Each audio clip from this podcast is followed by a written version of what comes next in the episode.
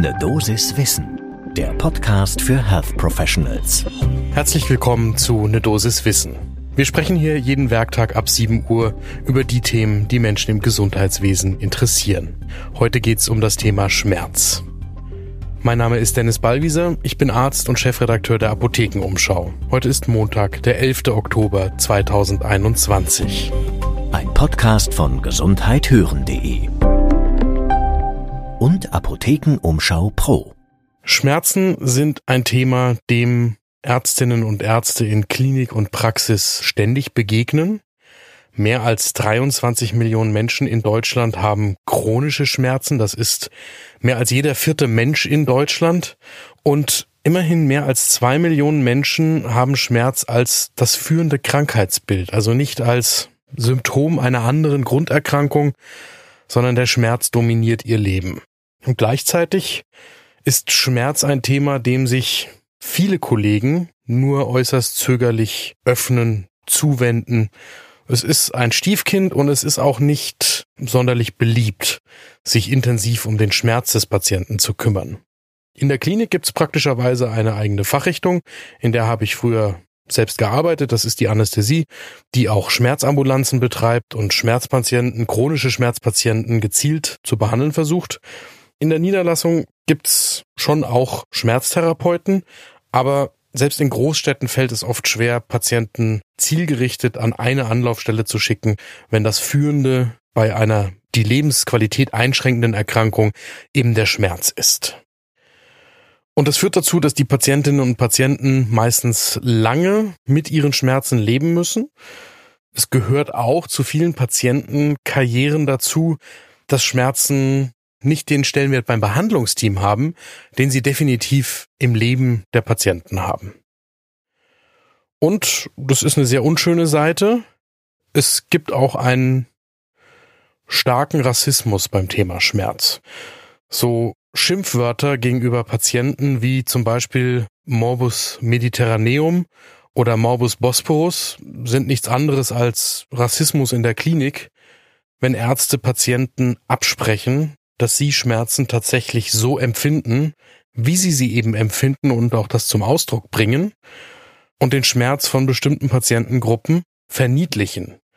De facto einfach eine Schmerzäußerung von Patienten nicht ernst nehmen und man muss befürchten, in der Folge auch nicht so behandeln, wie es eigentlich notwendig wäre. Natürlich spielt beim Schmerz die Psyche eine große Rolle. Und das Schwierige am Schmerz ist, dass es eben ein komplexes Symptomzusammenspiel ist, das auch selten von einem behandelnden Arzt alleine angegangen werden kann, sondern es ist normal, dass da dieses interdisziplinäre Zusammenarbeiten rund um den Patienten oder die Patientin notwendig ist. Und wir wissen alle, wie schwer das sowohl in der Klinik als auch im niedergelassenen Bereich ist, das tatsächlich in die Praxis umzusetzen.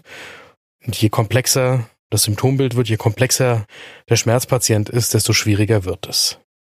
Erstaunlicherweise werden Schmerzen nach wie vor im deutschsprachigen Raum fast immer auf einer sehr simplen Schmerzskala erfasst, und zwar einfach zwischen 0 und 10. 0 ist gar kein Schmerz, 10 ist der stärkste vorstellbare Schmerz. Und man kann in vielen Häusern schon glücklich sein, wenn man überhaupt strukturiert diese numerische Skala von 0 bis 10 bei den Patienten immer wieder ausgefüllt vorfindet. Häufig ist Schmerz gar nicht richtig klassifiziert und schwer nachzuverfolgen.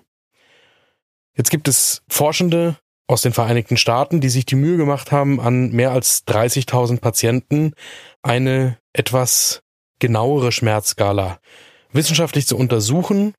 Einerseits geht es da um die Häufigkeit von niemals bis fast jeden Tag und andererseits geht es um drei Qualitäten. Einmal die Schmerzstärke, dann der Einfluss des Schmerzes auf die Lebensqualität und dann die Folgen für die Alltagsaktivitäten. Also was auch noch zu der Lebensqualität beziehungsweise dann eher der Beweglichkeit im Alltag und dem selbstständigen Leben dazugehört.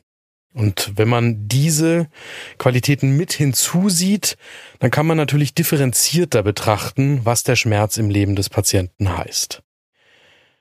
Dieser Ansatz, den Schmerz eben etwas genauer zu klassifizieren, der wird von einem Innovationsprojekt der Deutschen Schmerzgesellschaft aktuell propagiert.